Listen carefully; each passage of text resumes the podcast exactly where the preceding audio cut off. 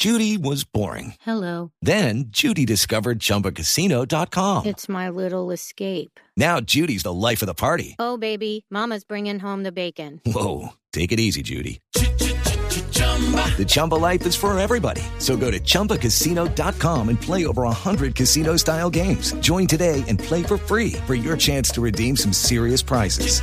chumba ChumbaCasino.com. No purchase necessary. Void where prohibited by law. 18 plus terms and conditions apply. See website for details. En seguridad, que hoy fue convocada por el presidente Iván Duque en la Casa de Nariño para evaluar las acciones a tomar frente a la crisis en Chocó, el alto comisionado para la paz Miguel Ceballos confirmó que no hay duda sobre la presencia del clan del Golfo y el ELN en el Chocó y agregó lo siguiente, escuchemos. En donde hay accidentes de minas antipersonal es precisamente en el Chocó. Hemos tenido, y hoy lo reafirmó Leiner Palacio, ha habido dos accidentes recientes en diciembre y noviembre del año pasado. En uno de ellos murió, un soldado de la patria y en otro de ellos murió un civil. Ceballos aseguró que hay absoluta claridad de que el gran enemigo en ese departamento es el narcotráfico. Por otro lado, la ministra del Interior, Nancy Patricia Gutiérrez, anunció que el próximo 15 de enero el gobierno viajará a Bojayá. Ampliación de estas y otras noticias en blurradio.com. Continúen con Mesa Blue. Son las 8 de la noche. Aquí comienza Mesa Blue con Vanessa de la Torre. Muy buenas noches y bienvenidos a Mesa Blue, numeral Vanessa. Pregunte a Mario Hernández. Está como invitado en el programa de esta noche uno de los empresarios más importantes que tiene Colombia, un hombre del que dependen, si no me equivoco, bienvenido, me encanta tenerlo aquí. 1.500 personas en el mundo de su trabajo, empleados directos o indirectos. Una empresa que es Mario Hernández, pues hecha a pulso, a punta de trabajo, un hombre de sueños que también despierta polémicas, que se mete por los lados en la política, etcétera. Vamos a hablar de todo eso en este programa. Bienvenido. No, bienvenidas a ustedes y un feliz 2020, muy amables. Estamos comenzando el año con ustedes. El gran interrogante, ¿a usted le gusta la política? No sé, creo que tengo vena política, pero soy muy consciente de que uno tiene que dedicarse de lleno a las cosas y hay que ponerle mucho amor y mucha constancia. O si no, no hace uno las cosas bien. Papá fue político, Alfonso Lizarazo, mi hermano del alma, que el de Sábados Felices, cuando se fue al Senado, me dijo que quería que yo fuera el primero en su lista. Le dije, no, hermanito querido, porque yo salgo y ¿qué hago?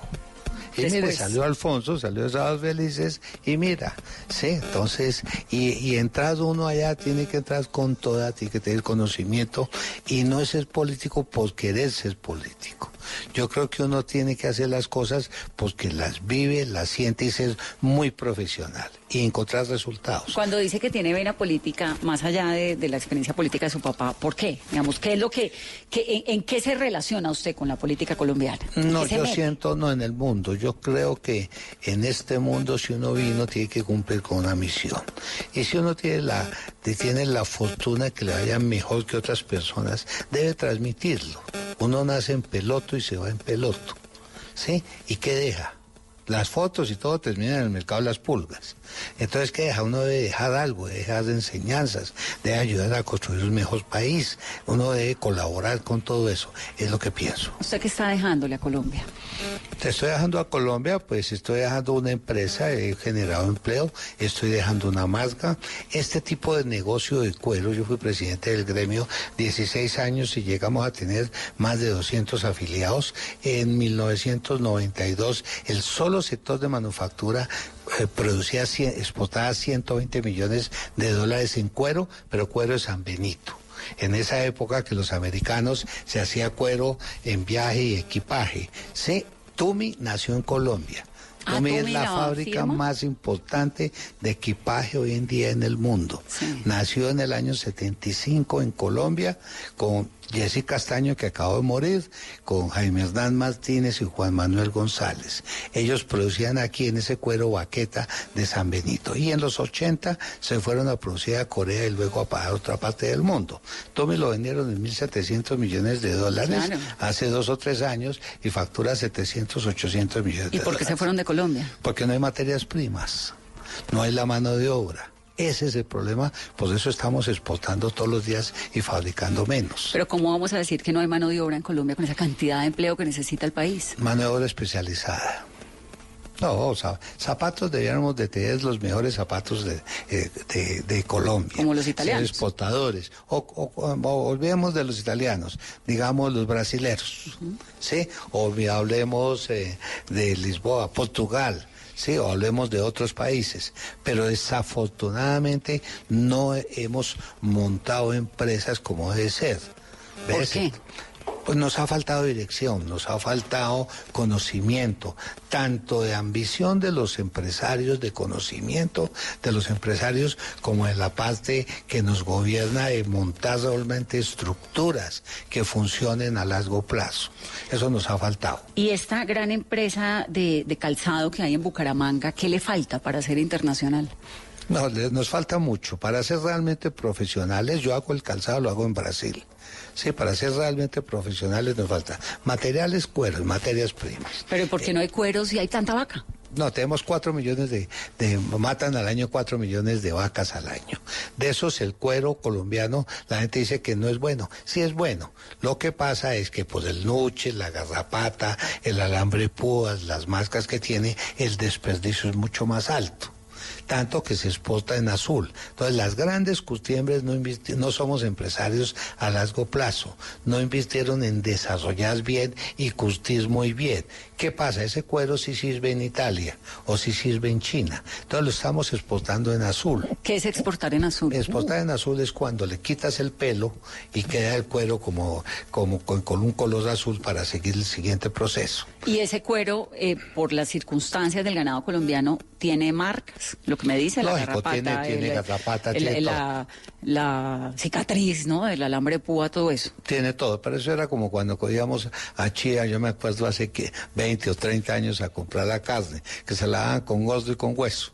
Entonces decía que era muy barato. Le quitas el gordo y el hueso y entonces te sale el precio real del cuero. Es el desperdicio. Entonces el cuero, colombiano tiene más desperdicio, pero se puede usar.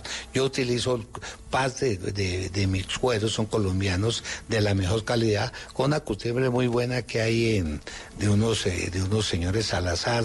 Eh, americanos curtidos en Pereira y otros curtidos aquí. Trabajamos con ellos cosas muy especiales. ¿Qué usa Mario Hernández, la gran empresa que se llama Mario Hernández de Colombia? ¿Qué produce acá? Bueno, le contaba, echamos un poquito de reversa de cómo era el sector, cuánto teníamos, hicimos la primera feria de cuero. Ahorita, no, espere que es que ahorita me va a contar toda esa ah. historia de cómo arrancó. Ah, no, yo ya voy para allá. Bueno, entonces, ¿qué es Mario Hernández? ¿Qué es Mario desde Que, desde, yo eh, quedé huérfano a los 10 años, mi primer MBA fue quedar huérfano porque me tocó salir a la calle a defenderme. Mamá, un papá se casó a los 60 años, su único matrimonio con mamá de 23 años. Mamá era la telegrafista del pueblo, una niña bien criada de Onzaga. Por la violencia tuvimos que salir de Santander. Salimos en un camión, en un colchón, con unos colchones. Me acuerdo que llegamos aquí a Bogotá antes del 9 de abril. Vivimos en la calle Cuarta de Jugarra Novena, me acuerdo todavía. ¿Cuatro hermanos? Y aquí nació el cuarto. Veníamos tres y aquí nació el cuarto. Y papá murió cuando yo tenía 10 años. ¿Y era una familia cómo? ¿Una familia humilde, una familia campesina, una familia...? Éramos unos campesinos, unos, campesinos que comían todos los días. Sí, los, por ejemplo, los, eh, los papás de mamá en, en Osaga, Santander, tenían 25 mil hectáreas de tierra. O sea, era gente bien. Sí, mamá era bachiller en esa época. Sí, papá era, tengo la foto del abuelo, era el que alquilaba las carrozas, alquilaba todo donde cambiaban los caballos en Capitanejo en las fincas. Entonces eran finqueros. Eran finqueros, campesinos, trabajadores acomodados. Me puedes traer la foto, ahí está la foto de ahorita, papá. Ahorita mostramos la foto. Para que veas cómo se vestían en la época también. Pásenos la foto, por favor, para que don Mario nos la muestre. Sí, allá esas, donde está esa, esa, abierta. Entonces era una familia acomodada, ¿y qué pasó con la violencia? ¿Por qué terminan desplazados? ¿Qué es lo que ocurre? Eh, de mamá, con todo ese capital eran seis hijas y un, y un hombre, un hombre consentido, entonces nadie cuidó nada, se murió, repartieron y se acabó la plata. Eso es otra. Por parte de papá, nos tocó salir de Santander y abandonar todo. Y lo poco que trajimos, estuvo dos años enfermo, entonces se gastó. ¿Y por Pues, qué salieron? No me, no me ha explicado esa parte. ¿Pero qué violencia? ¿Qué tipo de violencia? Pues nos ¿Eso era liberales y eh, conservadores? Liberales conservadores, papá era el líder liberal en, en García Sovira, tanto que Laurano dijo en, en el Senado que la violencia había empezado por Solón Hernández, y tú miras y buscas, ¿ves? Y entonces teníamos que dormir con guardas, eso no podía salir, era muy complicado, y mamá lo sacó para Bogotá, las mujeres jalan, Sí, entonces el papá era liberal. liberal. Y esta era la época de la violencia, liberales, conservadores. Ahí tenemos la foto, Y mi claro. abuelo era conservador, mi abuelo, el papá de mamá. Este era, este, este era, este era el papá de papá. Sí. Mire como decía el viejo. No, pero era En esa época, elegantísimo, elegantísimo en esa época. Y este era papá y este era un tío. Y este era papá, ¿qué? Era como vestía. Wow, Sí, ¿ves? estos son una, un tesoro. ¿Ves? Entonces eso es. Entonces el papá liberal salen del pueblo y llegan a vivir a Bogotá. Llegamos a Bogotá. ¿A hacer qué? Papá compró unos camiones Mac, me acuerdo. Era un viejo muy emprendedor. En la calle 100, donde queda hoy Cafán y todo, ahí tenía unos lotes y sembraba papa y íbamos a recoger la papa. Arriba del 20 de julio en San Cristóbal tenía un, un, ay, donde hacían tejas y ladrillos también. ¿Ves? Y en la calle 26, que todavía está la casa, montó una cigarrería. Allá, y allá vivíamos. Y eh, eso hacíamos. ¿Y trabajaba toda la familia o solamente papá y mamá? No, pues yo era el mayor, trabajaba mamá, pues yo era el mayor. ¿Usted en tenía cuántos Yo años? tenía ocho años, ocho, Ah, eran nueve años. chiquitos. ¿Ustedes Era- iban al colegio? Íbamos al colegio. Yo me acuerdo cuando iba al colegio en el tranvía y todo. Sí, y el papá muere. Papá muere cuando yo tengo 10 años. Y no teníamos ni para el cajón. Porque vinieron a perseguirnos a Bogotá, ¿cómo sería? Y no teníamos ni para el cajón y una pariente, mamá nos prestó para eso. Entonces mamá se inventó el sistema de vida americano. Tomaba casas y teníamos inquilinatos. El inquilinato es que en una pieza vivía la familia, el chofer, la señora, tres hijos. Nosotros vivíamos en una alcoba, los cuatro hermanos, mamá y el reverbero donde hacían la comida, y Chelita, que fue la muchacha que estuvo desde que se casó papá y mamá. Con Ella ustedes. siempre nos acompañó. Pero ¿por qué mamá y la familia queda tan desprotegidos, desprotegida económicamente si el papá tenía lo de la papa, tenía lo de las tejas y tenía la tienda en la No se 26? supo manejar, ¿no? No se supo manejar, eso necesita dirección, eso necesita gente encima. Pero mamá se defendió muy bien, hacía tamales, yo los vendía, sí, también. Se defendió, nunca nos faltó nada. Luego empezó a trabajar en el Ministerio de Comunicaciones vendiendo estampillas y le hicieron echar por ser la esposa de Solón Hernández. Le volvió a trabajar ella se pensionó. ¿Y usted trabajaba desde los cuántos años? Yo empecé a trabajar después, desde niño a los 10 años era el Blackbuster de la época. Los que no saben qué era Blackbuster. Claro, porque eh, después de Blockbuster llegó Netflix, que nos mandaba No, los no, pero discos es que a la casa y luego ahora ya Sí, pero eh, mi la pantalla. Blackbuster era que yo tenía. De cuentos, la- ¿no? Yo tenía en la, en la cuadra un montón de cuentos de Superman, del Pato Donald y todo. Y cambiaba los cuadros, los amigos y todo, y me cambiaba y tenía los últimos. Y así, hacía negocios y todo. Y empecé a trabajar a los 14 años de mensajero. ¿Y de dónde sacaban los cuentos del Blockbuster? Los compraba, no, los cuentos de Blackbuster. Los no, videos. no, no, no eran videos, que ¿Era no me has qué? entendido. Es que tú no sabías. Todos los cuentos, el de Superman, el de Caperucita, eh, el fantasma, todo eso, venían en cuentos, unos libros, Sí. unos libros que eran cuentos.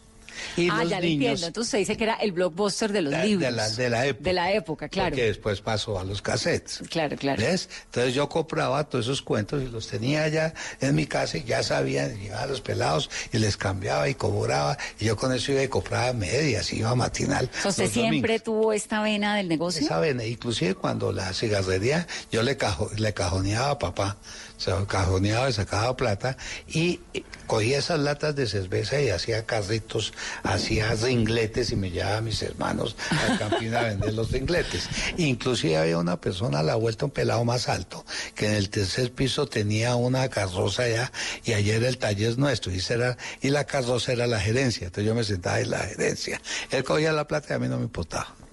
Sí, hacíamos eso. Pero esa vena de empresario, de negociante, ¿la sacó del papá o cuál fue esa enseñanza que le dejó en esos 10 años de vida? Pues papá era muy comerciante, pues todo lo que hicieron, todo lo que lograron hacer. Él, él eh, en el, tenía, yo tenía más de 20 hermanos. como papá se casó a los 60 años, él tenía en el pueblo el, el estanco, que era donde se vendía licores. Y los domingos, mamá, las ex señoras con los niños iban hacia cola y mamá les daba para el mercado. los tuyos, los míos y los nuestros. Sí, claro, como eran los pueblos. Y cuando llegó a vivir a Bogotá y la familia se comienza a organizar y usted tiene su blockbuster de, de, de cuentos, mamá vendía de mamá, hacía tamales. Tamales, usted yo le ayudaba los vendía, con los negocios de los la niña tamales. Bien, hacía bizcochitos. ¿Salió adelante con sus hijos? Y, no, y montó las, las casas estas. Si estas casas, yo me acuerdo donde el Banco Bogotá, donde hay en la carrera Simón con calle 14, ahí vivimos, era entrada por la carrera 12, era una casa que atravesaba hasta la carrera décima, era inclinato. ¿Y ahí qué se hicieron las otras ex esposas? ¿Ya se quedaron en el pueblo? No, no, no, en el pueblo, sí, salimos sin ellas. ¿Usted Se vinieron. Quería traerles. Sí, salimos sin ellas. Sí vinieron dos o tres hermanos medios a Bogotá a estudiar, de mamá les daba ahí, ahí vivía con nosotros. Y así arranca toda su, su vida. ¿En qué momento pasa esto que, que comienza a volverse realmente un empresario, don Mario? Pues yo no sé, yo nunca es que nunca he querido, a mí me gusta hacer las cosas, me gusta hacer lo que hago y soy muy constante. Entonces la constancia vence lo que la dicha no alcanza. Entonces empecé de mensajero a los dos años y empecé a estudiar bachillerato nocturno, mal estudiante, jugaba billar con los profesores, creo que por eso pasé. Inclusive salí en el, en el cuadro ese que salen de bachilleres, pero no presenté exámenes, salí en la foto. ¿Ves? ¿Se graduó? No, no, no te digo que no, no presenté los exámenes. Me gradué en la foto únicamente. ¿No se graduó de bachiller? ¿Usted no tiene diploma de bachiller? No, no tengo diploma de bachiller. ¿Usted tiene diploma de nada? No, no, tengo un diploma de que estudié en el año 96 en el DINAL del curso para presidentes. Sí. me insistieron tanto que llegué al INALDE, al curso de presidentes. Todo el mundo se levantaba y decía, ¿de dónde viene? De Hasbad, de montones de países, grandes cargos muy importantes. Y cuando me tocó a mí, yo dije, ¿yo qué digo? Entonces me paré y dije, yo soy Mario Hernández, nací en Capitaneo, soy desplazado a la violencia, nunca he estudiado y vengo aquí a ver esto que si se me hace carísimo. Terminé de monitor y luego fui presidente de la Junta de Egresados y asesor ahí del Rinaldi. ¿Y no se graduó porque era mal estudiante? ¿Indisciplinado? Tal vez no, indisciplinado en eso, no tenía la constancia para eso. Y además le gustaba ver a sus negocios. Ahí fue cuando montó la, tienda de la No, y la rumba. Ah, le gustaba la rumba. No, pues yo tenía 15 añitos, 16 añitos. Tanto que me conseguí una novia en un café a los 17 años. Y dejé de. Mira cómo es la vida y cómo la vida te prepara para muchas cosas. Dejé de estudiar. Dejé de trabajar. Dormía todo el día con la vieja en un inquilinato. Jugaba billar por la noche. Sí, y eso era lo que hacía. A los dos años salí y dije, no vuelvo y no vuelvo porque voy a terminar mal. Entonces no vuelvo. Yo lloraba por la vieja y no volví. Son decisiones. Mire cómo le sirve a uno eso, con todo lo que he viajado en el mundo, pues ahí aprendí yo ando metidos en sitios que no son ni nada, ¿ves? ¿Y nunca la volvió a ver? ¿A ella? No, nunca la volvió a ver. Ni la quiero volver a ver.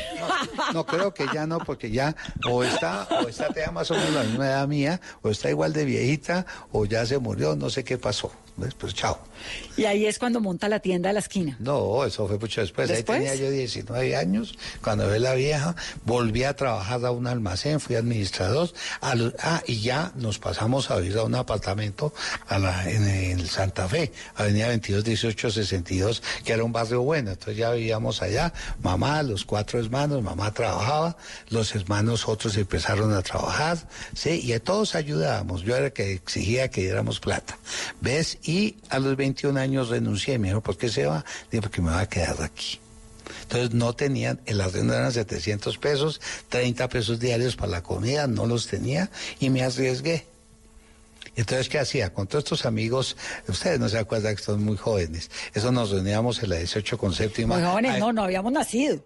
Ah, ah bueno, la 18 con séptima, en volarnos, todos estos italianos que venían, traían pañoletas, bufandas, guantes que yo vendo hoy en día en mis tiendas, ¿sí? Y me daban, yo vendía y ganaba comisiones y me puse a arreglar vitrinas, nunca fui decorado tampoco, ahí me ganaba una platica.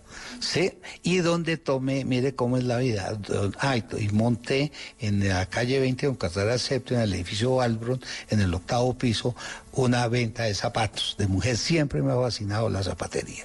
Mandaba a hacer zapatos y también vendía de oficina en oficina y cobraba. ¿Y Este, mandaba a hacer a dónde? En diferentes sitios. Había, había un productor muy bueno al pie del Teatro Americano, para la casa de 16 o calle 49. Iba a diferentes fábricas. Yo mandaba a hacer los modelos, las cosas. Él lo tenía ahí ¿Y de dónde sacaba la idea de cómo tenían que ser los zapatos de una mujer? Yo no tengo ni idea. Sé que tenía que tener tacón, el tacón francés, el más alto. Me ha gustado mucho las zapatillas. Yo no sé, yo tengo algo, algo que, que, que me gusta la calidad, la diferenciación, el diseño. ¿Ves? Y ahí empecé. Y también, también toda esa oficina en Sotopombo. Y ahí conocí un señor, Rafael Mayosga, que era el jefe de arrendamientos. Le dije, montemos una oficina de esto. Me dijo, yo tengo plata. Le dije, yo tengo alguito, montémosla. Usted tenía ahorrado ya algo. Yo, yo siempre, nunca me he gastado todo. Siempre hay que guardar un poquito, o bien para la vejez o bien para pasar el desierto. ¿sí? Entonces montamos una oficina y quería que la montáramos en el edificio Estela, la carrera sexta con calle 12. Le dije, no. Tech Vivienda era un edificio nuevo en la carrera décima con 17. Fuimos, compramos los muebles en Camacho Soldán. Todavía tengo mi escritorio. Camacho, el primer escritorio que compré, compramos ahí y montamos la oficina de Finca Raíz. Y un día estábamos en un cóctel y conocí un curita simpaticísimo que me llegó a la oficina porque le han dejado en la carrera sexta, la carrera quinta con calle sexta, un lote que lo te ha arrendado un artista y no te da ni contrato ni nada. Le dije, padre, yo no hago esto, pero con mucho gusto le ayudo. Le Jesús- ¿Ese es Jesús Sanín? ese fue el padre Jesús Que Salinas fue muy importante en su vida, ¿no? No, fue la persona, terminé yo manejándole todo a compañía de Jesús Claro. durante 10 años.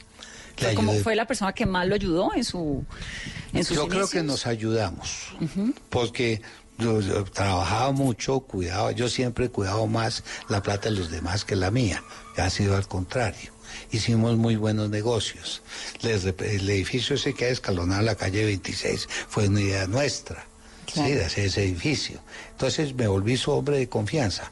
Cuando Pero usted era un pelado todavía, era o sea, joven. yo- ahí ya tengo- yo- la oficina la monté en el año 65. Yo ya tenía 24 años. Claro, pero era joven. Sí, era ¿Cómo era? Me quedó una inquietud cuando me dice lo de Bogotá, que los guantes y los italianos. ¿Cómo era esa Bogotá? ¿Eso era Bogotá de los 60 más o menos? Eso era, eso era Bogotá en los 60. ¿Cómo era? Cuando era la cuando Bogotá, el centro de Bogotá, eh, llegaba hasta la calle 13.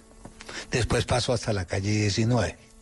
¿Sí? Entonces, cuando el centro de Bogotá era la carrera séptima, que se fue ampliando por la séptima hasta la 18, más o menos, donde está el almacén Tía, donde está el almacén Vida en la carrera, en la carrera séptima con calle 12.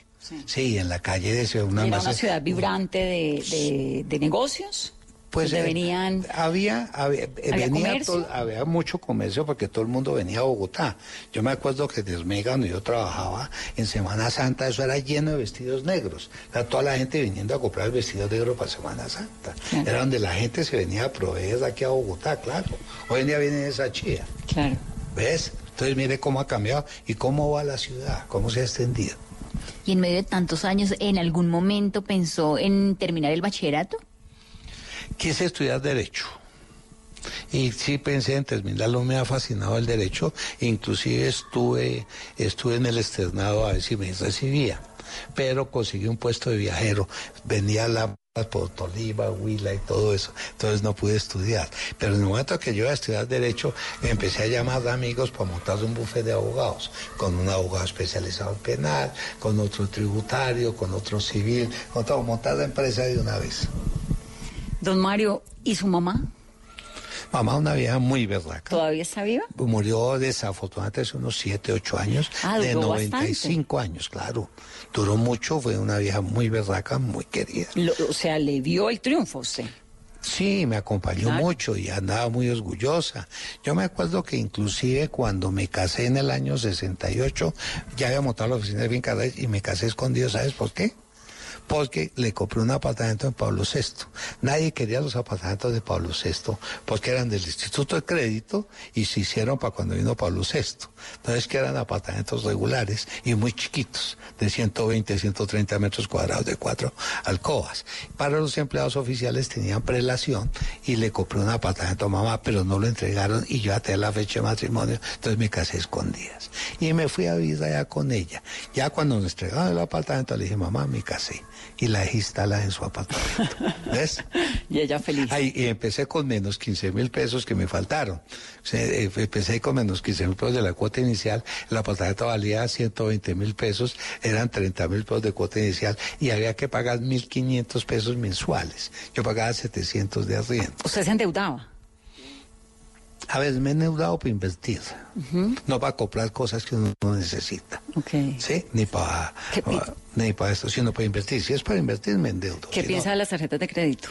pago todo de contado, no pago crédito. Ese es, es eso, la pobre gente que no puede pagar, esos intereses son muy altos.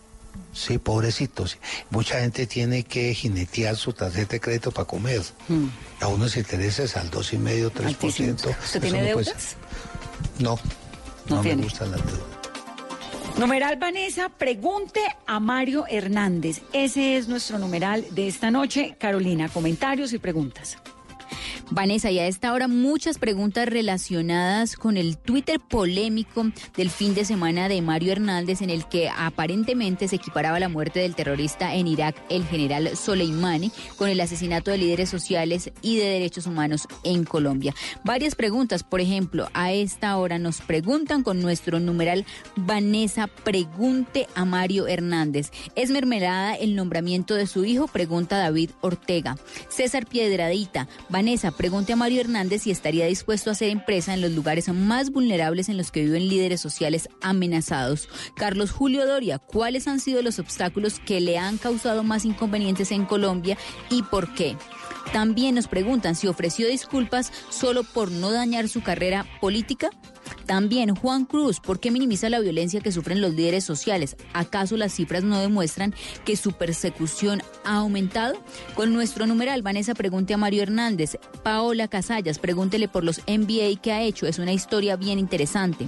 María Teresa Durán, ¿cómo ha favorecido el comercio electrónico a su empresa? Si ha visto un aumento notable en sus ventas. Diego Antonio Vargas pregunta, ¿maneja sus redes sociales? ¿Tiene un community manager? ¿Lee lo que retuitea?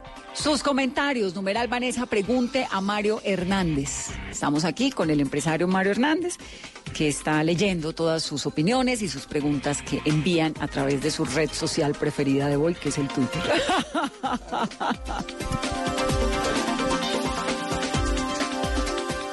Todos tenemos un reto, algo que nos impulsa, eso que nos hace levantar de la cama todos los días, un sueño que nos lleva al límite y nada más importa.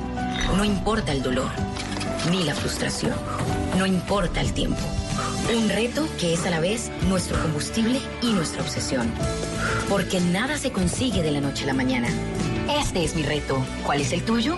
Pasta Sonia, sabor y energía que te hacen mejor. Trabajamos pensando en usted. Mi hijo de dos años tiene un hueso dislocado en una de sus piernas y la EPS no le prestaba un servicio oportuno. Pero gracias a que la Supersalud ordenó su liquidación, ahora mi hijo y yo estamos en otra EPS en donde pronto le harán la cirugía. Hoy 1.600.000 usuarios están estrenando EPS gracias a la intervención de la Supersalud. Supersalud. Juntos construimos una mejor salud.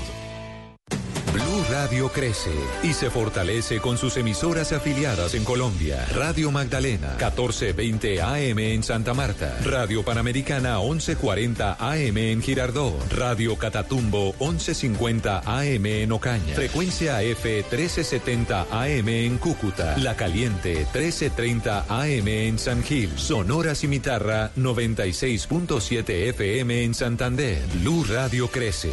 Blue Radio y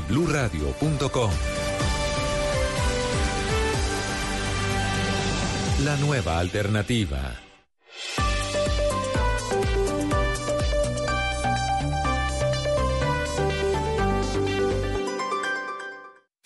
Estás escuchando Blue Radio, un país lleno de positivismo, un país que dice siempre se puede. Banco Popular. En el mundo de antes escuchabas Viene a Colombia nuestra banda favorita y tenías meses de planeación. Hoy escuchamos Solo por hoy, entradas al Rock Estéreo a mitad de precio. y eso no te da mucho tiempo. En un mundo que va así de rápido necesitas una tarjeta de crédito express. Solicita la tuya y te la entregamos fácil, rápido, sin papeles y lista para usar, para que puedas ir al concierto de tu vida. Banco Popular. Somos Grupo Aval, vigilado Superintendencia Financiera de Colombia. Continuamos en Mesa Blue, los estamos leyendo, los estamos escuchando. Numeral, Vanessa, pregunte a Mario Hernández. ¿Qué quieren que le preguntemos?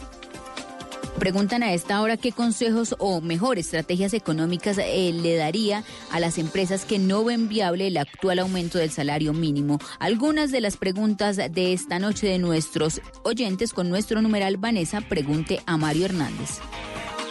Don Mario, me ha dicho unas cosas que se fue desplazado por la violencia.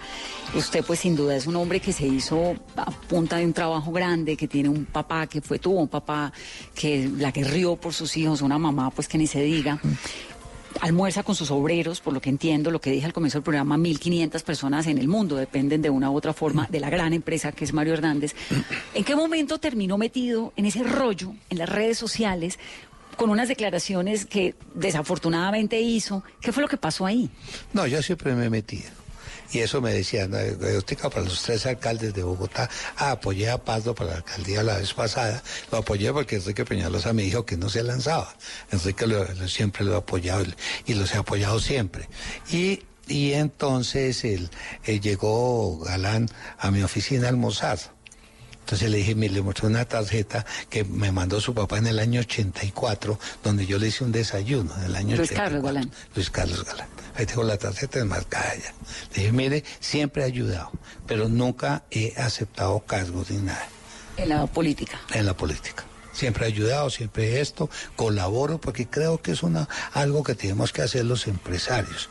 Eh, si no trabajamos unidos, empresarios, universidad, políticos, no salimos adelante. Entonces sigue cada uno jalando para su lado. Yo, el presidente, yo le decía al presidente que cuando vino acá, que todavía ni mencionaba para presidente, me llamaron que si lo atendía. Le dije, mañana viajo a las 12 del día. Si viene a las 7 de la mañana, lo invito a desayunar. Como a mí. Sí, lo invito a desayunar. Para esta entrevista. Sí, lo invito a desayunar. Nunca digo que no porque además creo que uno tiene la obligación de transmitir las cosas. Entonces viene, le dije, usted va a ser presidente, yo fui amigo, conocí a su papá, teníamos un amigo en común, Toby Seton, que tenía de ropa, entonces éramos muy amigos, y usted va a ser presidente y yo lo apoyo. Y lo lancé en portafolio, todo el mundo me tomaba el pelo. Porque una persona joven hay que ensayar, hay que mirar otra cosa, tiene una dimensión más internacional, que es lo que tenemos que ver, no ser tan locales. ¿Y cómo le ha salido ese ensayo? Pues yo creo que bien hay que dejarlo gobernar. Le estoy ayudando en el posconflicto. Me nombró ahí en el posconflicto, ahí le estoy ayudando, se han hecho muchas cosas, hay que tomar riesgos, creo que ha hecho bastante. Dejémoslo gobernar. Todo el mundo quiere y todo el mundo en los clubes y todo el mundo habla, pero nadie hace nada. Nadie te da soluciones. Nadie te dice, bueno, venga a ver, yo me meto y lo hacemos. No todo dice es que no hace esto, que no. Venga, venga y hágalo. Le queda a uno difícil manejar la casa a la señora. Se imagina manejar un país con 46 millones y ahí tengo el ejemplo de las redes ahorita. Ahí tengo el ejemplo. ¿Qué fue lo Yo que transmití. Cuéntame cuál es su versión de eso. ¿Usted qué fue lo que quiso decir? No, mi versión es que me desperté y vi que mataron al general ese. Y nadie decía nada de Trump. Y diferentes países decían que era terrorista y hablaban de acá de los líderes. Yo los reenvié como reenvió las cosas. ¿Pero usted estaba diciendo que los líderes sociales son terroristas? No, no estoy diciendo. Estaba informando lo que salió. Los, los envié. Tal vez no lo analicé o esto. Ahora y se me vino todo el mundo encima. Pero impresionante que fue aterrado de, de, la mentalidad que hay, esa venganza. Todo el mundo habla de que los líderes, ¿qué están ayudando para los líderes? ¿Dónde están ayudando en cada municipio a la gente? ¿Qué estamos haciendo por mejorar el país? Que este, estamos en un problema muy complicado, que es, que es la droga, que es la minería ilegal, que es todo esto de, de la tala, que es todo lo que está pasando. Que, y que es un descrédito por el país y que es el descrédito. Entonces, toda esta gente, que los líderes sociales, ok, ¿qué hacen? Venga, miremos los líderes sociales y organicémoslos. Organicemos cada pueblo, lo que estoy diciendo yo en el posconflicto. Organicemos cada uno que sea eficiente a futuro. Los líderes sociales, ok, ¿cuál es su plan que tiene? Ayudémoslos y saquémoslos adelante. ¿Ves? Pero nadie hace nada. Claro, es que el comentario del, trino no es coherente con lo que usted dice y piensa. Entonces, por eso me llamó tanto la atención, porque termina metido todavía, ¿no? En, en, en, esta situación de Twitter que puede ser tremendamente dañina. que es muy dañina a veces. Y los oyentes ahora en este preciso instante nos están dando un montón de palo en este programa diciendo que porque yo no lo crucifico, pues porque es que no es mi tarea, sino preguntarle. No, dígale que no me dejo crucificar. no, pero además porque esa no es la tarea de uno, sino no, no, es que, lo que es que es lo otro que los periodistas, ¿no? Mm. Todo se era tratar del por qué, el por qué. Ninguno dice, bueno, nadie dijo, Tron lo mató. ¿Por qué lo mató? Venga, miramos y venga, investigamos y venga, miramos y venga, le aclaramos al mundo. Es lo que yo haría. Claro, que es lo que yo estoy tratando de hacer aquí con usted. Y entonces usted se levanta y se ve metido en este mare magnum tuitero y con un hashtag que además invitaba a no comprar los productos suyos que son parte, pues son una institución en Colombia, ¿se preocupó? No me preocupo. Si, 46 eh, millones de colombianos, si todos me quieren comprar, no tengo producción ni hay materia prima, ni tengo la mano de obra. Y doy un ejemplo, doy muchas conferencias, y doy un ejemplo que he descubierto. Mi Dios nos enseñó todo. ¿Cuánto pesa una vaca? No 300 kilos. 500 kilos, 600 kilos. ¿Cuánto pesa el lomo de la vaca? No, no, no me hagas esas preguntas, que yo no, le puedo contestar Pero yo te, okay, yo te cuento. El lomo pesa entre 5 y 6 libras. Toda la vaca se come. La libra del lomo vale entre 20 y 24 mil pesos. Es más blandita, no tiene grasa. Le sigue, le sigue la punta de anca o le sigue con la que hace, la, eh, la que hace el churrasco, que es entre 12 y 14 mil pesos la libra. Las orejas de vale 7 mil pesos la libra. ¿Sí? Y toda la vaca se come, o sea, hay calidades. Entonces, no todo el mundo puede comprar el lomo que es Mario Hernández. Se necesita tener el conocimiento, el gusto, y no es la plata, porque mucha gente humilde sueña con tener un Mario Hernández y lo cuida. Claro, pero eso no es un poco soberbio. ¿Qué es? Decir eso, que no, que no todo el mundo puede comprar el lomo Mario Hernández? No, no, no todo el mundo puede comprar el lomo de la vaca, que mi Dios nos enseñó que hay calidades. Entonces mi precio es alto, yo sé que mi precio es alto, pero es para gente, lo que estoy, ojo, cómo me estás entendiendo, es haciendo la comparación, mucha gente no compra el lomo, no porque no tenga la plata, sino que no tiene el gusto para comprarlo. Ese es el mundo. Aviones hay primera clase, ejecutiva y atrás. Aquí no vienen aviones con primera clase, vienen con ejecutivo. En Venezuela todos van con primera clase. ¿Sí? Aquí no vienen. Los whiskies, hay whiskies de 5 años, 8 años, 12 años, el whisky, el sello azul, champañas también. ¿Sí? Entonces es que hay calidades. Yo soy, volviendo al cuento, se acabó el sector cuero en Colombia, lo que yo decía es que había que hacer calidad, había que aprovechar la mano de obra colombiana, había que desarrollarnos para posesionarnos en el mundo. Desafortunadamente no se hizo, mm. se acabó el sector de cuero.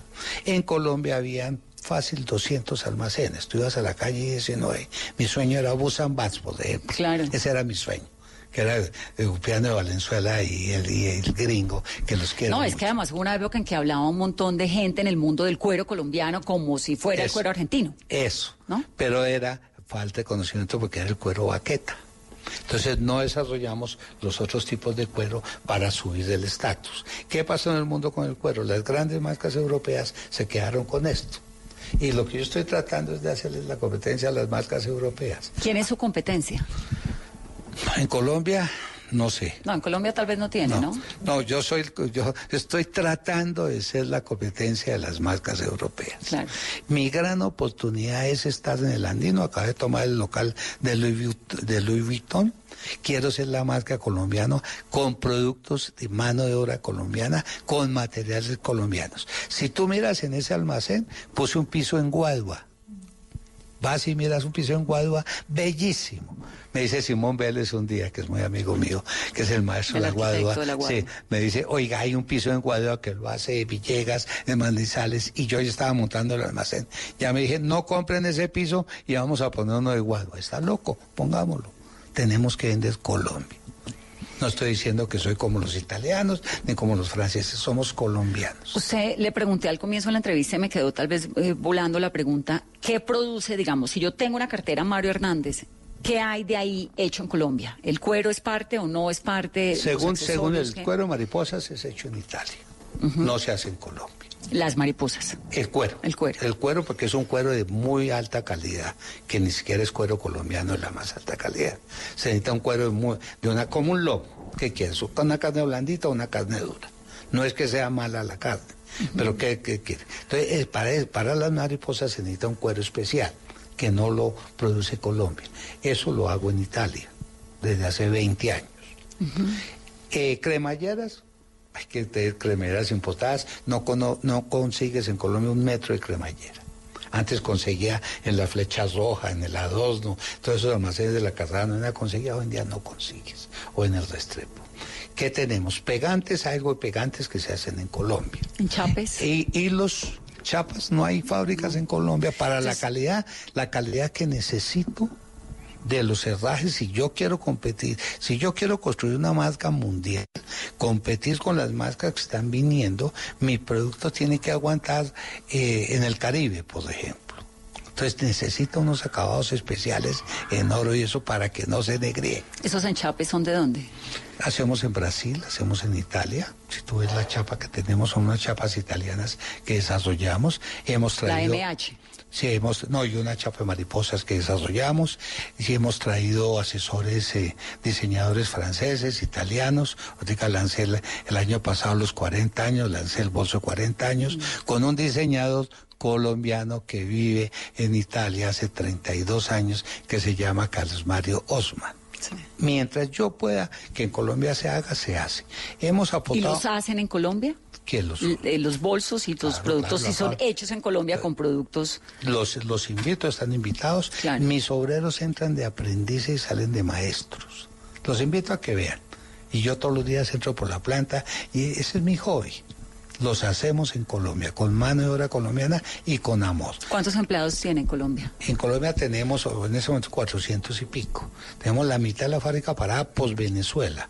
En Venezuela seguimos con 15 tiendas. Y ahí estamos.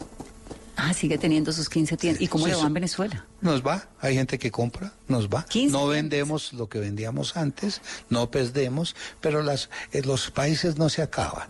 Entonces ahí estamos trabajando. Y antes, por ejemplo, ¿cuánto vendían en Venezuela? Vendíamos cinco veces lo que estamos vendiendo ahora. Sí, y teníamos por lo menos 150 personas trabajando obreros para Venezuela. Pero ¿sabes qué está pasando? Pues estamos volviendo a subir producto en Venezuela y ya se dolarizó la economía en Venezuela. La mitad de las ventas es en dólares billetes. Ahora no sabemos qué hacer con los billetes de dólares allá, porque yo necesito pagarle a mis proveedores. Necesito girar a Colombia y pagar aquí a- en el Banco de la República. Nosotros somos todo legal 100%. Usted, hay una experiencia que me, me gustaría que me contara ahora que me dice lo de la guadua que tiene en Bogotá en el almacén y fue lo que le ocurrió en su primer almacén en Nueva York, que se llevó unas matas de café y un montón Ah, Sí, de productos claro. colombianos. La y- sabia, ese es otro. ¿no? Otra de sus ape- de sus lecciones. Otro, otro de, la misma, la misma embarrada que hice con el Twitter. Sí, es la misma. Entonces. La del ah, Twitter no la hemos desarrollado, ya vamos a volver a hablar de ah, él. bueno, pues que le digo, yo he vivido de embarrada en embarrada entonces. ¿Pero le ha servido? Bueno, el tweet me ha servido mucho, mira. En Nueva York dije, bueno, quiero, yo sentía que la marca era la berraquera, viajaba, era el, fui el presidente del gremio mucho tiempo, montamos la feria especializada de cuero, íbamos a todas las ferias y todo. Entonces dije, voy a montar un almacén en Nueva York. Y llevé matas de café colombiano. Que además eso tiene que ser como la, mejor dicho, lo máximo que le puede pasar a un empresario o no. Claro. Un almacén en Nueva York. ¿Y sabes dónde? En el Trump Plaza de la Tercera Bueno. con 62. Y me tocó la época en Nueva York de la bolsa que se vino al piso todo. En ese edificio los apartamentos a 200 mil dólares y no se vendían. Y pagaba yo 15 mil dólares de arriendo. Pues lógico. No tenía, no tenía colores. Era café y negro. La moda era totalmente diferente, ignorante de todo, pero sin embargo estuve cuatro años. Hablamos con Tron y me trabajó para que no me fuera que lo que está pasando en Colombia ahora, que no se desocupen los locales, y me bajó el arriendo. Y ahí estuvimos. Y ese fue otro MBA. ¿Qué hice al referente? El nombre era Marroquinera, Claro. que era un genérico. Y no lo sabían pronunciar los gringos. No teníamos la madre, no teníamos nada. Y volví a Colombia, contraté dos agencias, una de esas es de que Luque Carulla, que era muy amigo mío, y otra firma de un, de un, de un argentino que era Marcos Paley, creo, ¿sí? Y una firma en España. Llegué yo a España y me dieron una clase de mercadeo de este tipo de productos. Me dijeron, usted fabrica artículos de lujo asequible. Ponga es- su nombre. Y eso lleva el nombre del fundador. ¿Y a usted le parecía que Mario Hernández no tenía por qué estar? Siempre me lo han dicho y nunca quise tanto que si miras, investigas un poquito, hice unas cuñas en Colombia, más roquí, más roquí, Mm. eso para meter el nombre, yo tesgo ahí. Entonces dije, bueno, y llamé a Colombia, bajé ¿Pero los- por qué no, el nombre no le daba pena o qué? No, pues figurar.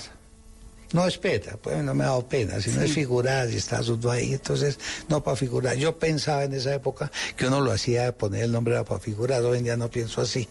¿Ves? La experiencia siempre le ayuda a uno a cambiar un ¿Y ese, eso fue en qué año? Eso fue en el año 95, 96. Que es cuando cambia de marroquinera a Mario Hernández. Entonces, y es- ahí, luego entran las mariposas. Entonces estaba yo en Madrid, llamé a Bogotá, bajen los avisos de Cuerolandia y Marroquinera de las tiendas y le ponemos Mario Hernández. Me dieron todo como debía de ser y esto. Y la gente llegaba a las tiendas y no compraba, que porque no se llamaban Mario Hernández. Pero yo como si insisto y todos los días diseñando, haciendo cosas diferentes, haciendo propuestas. Dentro de eso mandé a hacer las mariposas en Italia. ¿De dónde le salió la idea de las mariposas? Me eso, gustan eso es siempre, Gabo, ¿no? siempre me han gustado. Siempre me dijeron que Gabo, pero no lo tuve en cuenta. Siempre me ha gustado la En ese momento no tuvo en cuenta No las en mariposas cuenta amarillas. Gabo, no, tuve en cuenta es la vida de la mariposa, el colorido que tiene, su historia, su transformación. Acabo de hacer un video que me costó un montón de plata. Con magia salvaje, ¿no? Con- sí, con- es acabo de hacer un video precisamente de eso. Me gusta y me arriesgué, mandé a hacer caballos y pescados. Tanto que en diseño me dijeron, es que no nos gusta. ¿ustedes me van a comprar la producción? No, entonces no joda, hagámoslo. ¿Listo? ¿Ves? ¿Usted siempre hace lo que quiere? Pues es que le hago caso a lo que quiero y me ha funcionado. Ha funcionado mucho porque hago cosas diferentes, hago propuestas diferentes. ¿A quién le hace caso? ¿A quién le hago caso? No, tengo una junta, tengo amigos, oigo y veo. Pero generalmente hago lo que quiero hacer. ¿Y, a- ¿Y quién le dijo, oiga, lo de Twitter le salió mal? Muchos, no, amigos que no me han, amigos que me han dicho así, solo uno jugando golf dijo, sabes qué? no te metas en eso, eso no vale la pena. Te recomiendo que no te vuelvas a meter. Le dije, le dije, Rafita, pero si uno no, si uno- mi mensaje es que tenemos que entrar a participar, a ayudar, a construir un mejor país, ¿qué hacemos? Claro, pero es que usted con ese mensaje no estaba haciendo eso, está haciendo lo contrario. Bueno, de o, diciendo no, le un comentario. diciendo que mataron a este señor. Mi mensaje, lo que Se vi- entendió muy mal, la Sí. verdad fue muy desafortunado. se Sí, fue entendió muy mal. desafortunado. Pero Sí, bueno. Pero ya- pidió disculpas, ¿no? Se Le retrató. pedí disculpas, sí, le embarré. Uno tiene que saber decir le embarré. ¿Le queda fácil decirle a Ambarré? Sí, claro. Y me queda fácil pedir disculpas. Me queda fácil pedir disculpas con la gente. ¿Sí? Yo soy muy acelerado. Y ando, eso es con un ventazón. Pero también le digo, oiga, discúlpeme. ¿Sí? Y si uno no dice las cosas, pues no sale adelante. Don, don Mario, ¿usted es micro, eh, decir, ¿usted está encima de todo o usted es una persona que delega? ¿Cómo es Trato de hacer de equi- equipo, delego mucho, delego mucho. He tratado de hacer equipo, pero estoy encima de todo. O esta tarde. Llamé al aeropuerto unos sombreros que compré, cuero y todo, y han vendido siete, ya no tenemos de 10, 12. Llamé, ¿qué pasó? Porque no han pedido más. Claro. Yo estoy a las 7 de la mañana, todos los días tengo el informe del día anterior de todo. ¿De todo lo que han vendido? De todo lo que han vendido en todas las tiendas por ¿Países? por países. ¿Cuántas tiendas tiene? Y tengo 60. Por países y, y por, y por eh, eh, diseño. ¿no? 60 tiendas en cuántos países? Cerramos México hace ocho meses, cerré México que tenía cinco tiendas, ahorita nos queda sino Venezuela, eh, a- Aruba, eh, Costa Rica y Panamá. Y quiero volver a Miami otra vez. ¿Por qué? Se- empecé a cerrar porque uno descuida el país. Uno quiere exportar. Y tenemos un gran mercado en Colombia. Tenemos 46 millones de personas aspiracionales. El mercado americano, el mercado europeo es muy maduro. Vaya haga negocios, yo ya he tenido varias veces allá. Es muy complicado. Aquí la gente, de- hay que es eh, de hacer una buena distribución, tener un buen producto. Es lo que estoy atendiendo en Venezuela. Claro, pero Es lo que entonces ahí vuelve, atendiendo. ahí vuelve mi tema de, del comentario de Twitter, porque con esa tendencia y con esa sensación, pues a, a un montón de gente le quedó, sobre todo si a usted le interesa tanto el mercado colombiano, le quedó la sensación de no, este señor, ¿para qué? ¿No? ¿Cómo va a resarcir eso?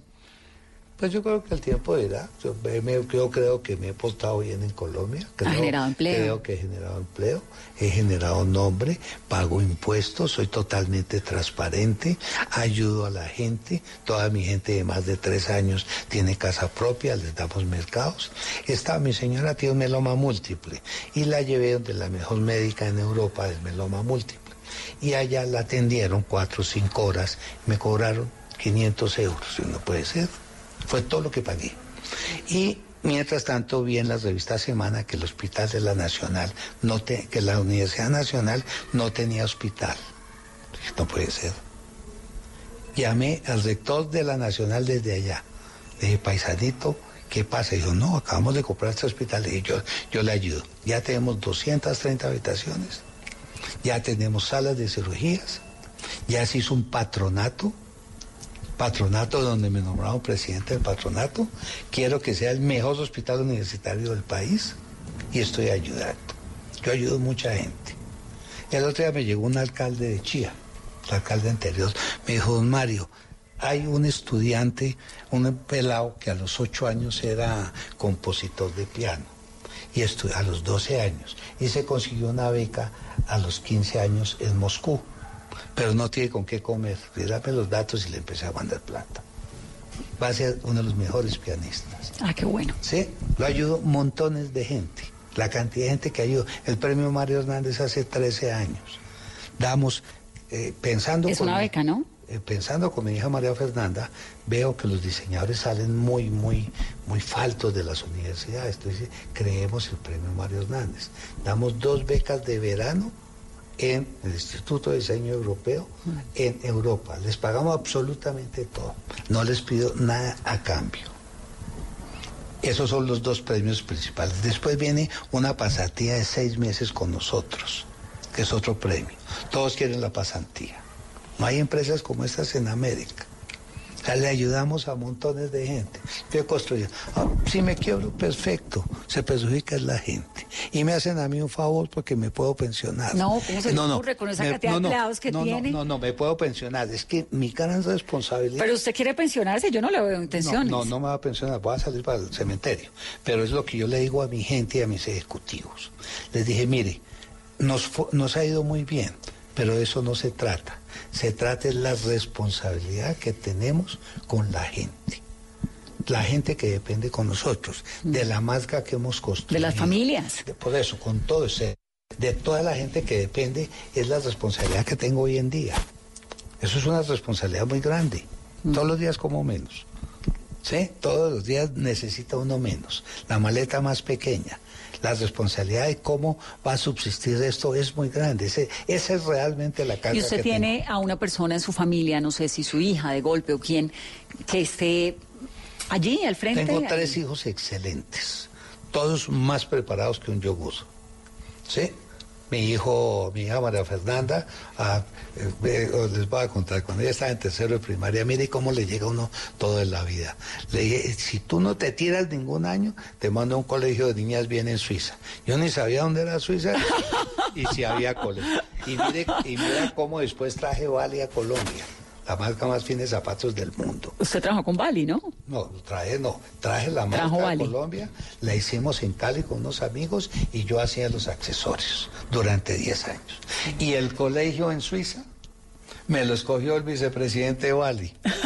Ya estuvo mi hija María Fernanda. Mire cómo me ha llegado Entonces todo. tiene tres hijos y los hijos están metidos en Mario Hernández. Están en la junta directiva porque por eso va el cuento, son di- piensan diferente.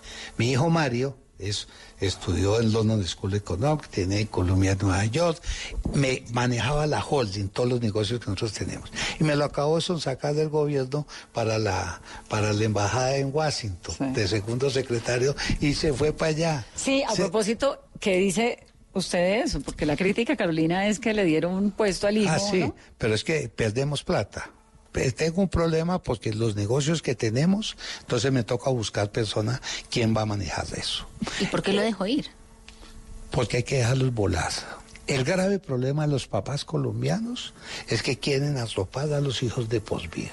Mi hijo menor lo crié en Estados Unidos, Lorenzo. Hay que dejarlos volar, que ellos se realicen. ¿Sabes qué le dije yo a mi hijo el día que me dijo eso? Le dije, mira, no se me hace, Pero si tú quieres hacerlo, Y lo más importante es que te demuestres que puedes trabajar sin tu papá. Eso es un gran reto para él. ¿Ves? Mi hijo menor, acá llegó hace un año en Londres, el menor, está trabajando conmigo, ¿sí? Y creo que sí que tiene la madera por el producto. Hoy me llamó que se venía de vacaciones, porque no puede estar en vacaciones si ya está la fábrica abierta. ¿Ves? A los hijos hay que soltarlos. No ¿Cómo, los soltamos. ¿Cómo hace uno para cumplir sus sueños, para que los sueños se le hagan realidad? ¿Qué es lo que ha hecho? Hacer lo que le gusta. Ser honesto, ser transparente, no decirse mentiras y hacer lo que le gusta. No es plata, es ser feliz con usted mismo. Y soñar en grande, ¿no? Soñar en grande. Y llegar... ¿Cómo sueña uno en grande en un país como Colombia? Porque bueno, soñar en grande en Suiza, vaya y venga. Pero en un país como Colombia donde Juan. tantas cosas a veces son difíciles. Usted mismo me dice lo del cuero no funcionó, lo de los Sí, pero- eh, cierres, lo de los engranajes. Pero todo tiene solución. Adán y Eva estaban en pelotos. Empezaban con una parra. Hoy escribí o ayer en portafolio precisamente sobre eso. Mire cómo se pasó de las carrozas, lo que mi abuelo hacía, a los carros. Se acabó el negocio de las carrozas. Cómo se pasó de la vela al bombillo. Cómo Steve Jobs acabó con los negocios de música y de los teléfonos y todo. Hemos ido avanzando. Lo que pasa es que uno no puede parar. Hoy en día Colombia, así tengamos pasaporte, somos un solo país, un solo mundo. La información llega al instante. Entonces tienes que estarte reinventando. ¿Usted le da optimismo, esperanza a Colombia? Sí, pues estuve en Colombia. Me fui, a Col- me fui por un año a Estados Unidos, me quedé nuevo y regresé a Colombia. Fuera estar en Estados Unidos, con visa americana y con Podría todo. ser bien donde quisiera, en realidad. No, tampoco, porque, porque lo que uno tiene vale es produciendo. Si tú no produces, las cosas se acaban. Eso, eso, el mundo da vueltas. Eso tiene que producir. ¿Ves? Y me gusta Colombia y aquí estoy vivo en Colombia, me parece delicioso. Me gusta la comida colombiana. Es, me gusta vivir en Colombia. Y con los retos que tiene Colombia en temas de seguridad, lo que hablábamos hace unos momentos de, del acuerdo de paz, todo eso. Yo creo que hemos mejorado mucho. Lo que pasa es que somos ingratos, también no valoramos. Me estoy leyendo el libro del ministro Perry de cómo ha sido todo el cambio, muy interesante. Sabe que el libro lo va cogiendo, cómo, cómo ha sido el cambio en Colombia, cómo hemos ido mejorando. Si tú ves la economía del año 2000, valían 100 mil millones de dólares, que hay 330 mil millones de dólares que le entran al país, el per cápita era mil dólares, hoy día son 6 mil 500, las ciudades intermedias no tenían centros comerciales ni nada. Sí, mire las carreteras como estamos, mire lo que se ha inaugurado. Lo que necesitamos es gente más profesional, ponerle más amor a las cosas. ¿Y cómo ve Bogotá con la llegada de la nueva alcaldesa Claudia López? Bienvenida. Yo apoyé, fui muy claro, le dije a la alcaldesa que apoyé a Miguel Uribe, porque creo que tiene una, un gran porvenir. Claudia me decía precisamente que si me pasaba al lado de ella, le dije, no, pero tienes un gran reto. El reto que está dejando Peñalosa es bien grande, ¿sí? Así no le, no le caiga bien a la gente lo que quiera, pero reemplazar a ese alcalde va a ser muy difícil. Él se preparó toda la vida para ser alcalde de Bogotá y lo está haciendo en cuatro años hizo mucho. Vamos a ver las cosas. Todas las adjudicaciones de vías que hay en este momento es impresionante cómo vamos a mejorar. Es que es una ciudad que hay que montar cada año una ciudad para 200 o 300 mil personas, en servicios, en extensiones, en todo. Hemos tenido unos gobiernos pésimos. 12 años que no se hizo nada y la ciudad parada. Yo me acuerdo ustedes no habían nacido, sí, cuando era cuando era cuando era Mazuera el alcalde de Bogotá. Yo vivía en esa zona. Le, le hicieron manifestación por los puentes de la 26 y lo tumbaron. Sí, entonces, no, el país ha mejorado mucho, mírelo, con- ha mejorado la calidad de vida. Ahí estoy leyendo el libro ese, Economía de Colores, lo estoy volviendo a leer. Había un millonario en 1200 que tenía 400 mil millones de dólares, cinco veces más que el señor Steve Jobs. ¿sí? Y era infeliz, tenía 70 mil empleados. Le dolía la cabeza y no había aspirina, viaje eran dos o tres años. Hoy en día no necesitamos tanto. Tú sales aquí a la esquina, consigues el remedio que quieras. Vas al supermercado, tienes lo que tienes que trabajar y no gastar más de lo que gana. Ni endeudarse con las tarjetas, me gustó ese tema. Eso. Don Mario, me encanta tenerlo en este programa, qué gusto. No, gusto a ustedes, bienvenidas. Este es, este es su casa. Bueno, pues, muy este- profesionales, las felicito. Este también es su programa, ¿no? un gusto. Y tenemos entre todos que construir un mejor país, ¿sí? Tenemos que ver qué hacemos. Y Yo quiero crear un gran movimiento de sociedad civil, no para buscar puestos Para ni salir nada, a las calles sino- también y caserón. No, no salir a un movimiento de sociedad civil para salir a las calles a votar. Y a votar por los mejores. Pero también que ese movimiento califique el desempeño de estos políticos y que les cueste más que no salga un senador con 50 mil votos, que tenga que salir con ¿Y ese 300, movimiento 400. inscribiría de pronto candidato presidencial? No, no, porque entonces ahí viene el problema. Escogeríamos dentro de un abanico los mejores y recomendaríamos lo que he venido haciendo de toda la vida. Entonces vas a mi oficina, tengo carta de todos los expresidentes. ¿Sí? Y van y me consultan, y me van, cuando van a ser, muchos que han- no hay nombres que van a ser candidatos, van y me dicen, les digo, dele, no le dele, hágale. ¿Ves? ¿Qué tanto se meten los empresarios colombianos en política, como usted? Muy poquito, nada. No, yo veo que muy poquito, los gremios tampoco, ¿sí? Todos esa, todos esa echar aplausos. Habana Palacio y con el whisky quedan suficiente. No, yo creo que tenemos que trabajar más en equipo.